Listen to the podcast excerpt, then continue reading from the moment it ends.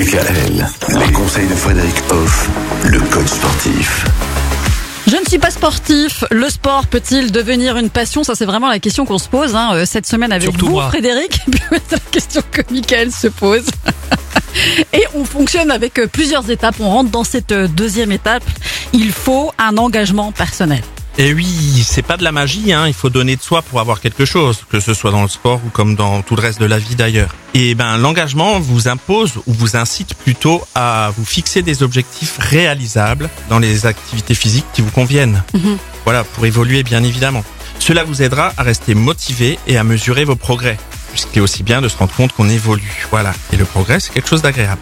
Le deuxième point, c'est ben de planifier dans votre emploi du temps vos activités physiques, tout simplement pour être euh, avoir une charge mentale plus légère et du coup être dans une habitude. Donc votre engagement personnel, on se positionne, on planifie, on se fixe des objectifs et puis les choses fonctionnent beaucoup mieux ainsi. On est motivé et on pratique plus longtemps, on va dire. Le sport, euh, c'est vraiment un acte volontaire qu'il faut planifier dans son agenda de la semaine. Vous allez tout simplement euh, vous assurer que vous avez suffisamment de temps pour pratiquer régulièrement et atteindre vos objectifs. Donc euh, l'engagement est essentiel. Prenons des engagements, hein, Michael? C'est cela, oui. Je vais réfléchir d'ici demain. Et demain, on vous retrouve à la même heure. Tout à fait, à demain. Retrouvez l'ensemble des conseils de DKL sur notre site internet et l'ensemble des plateformes de podcast.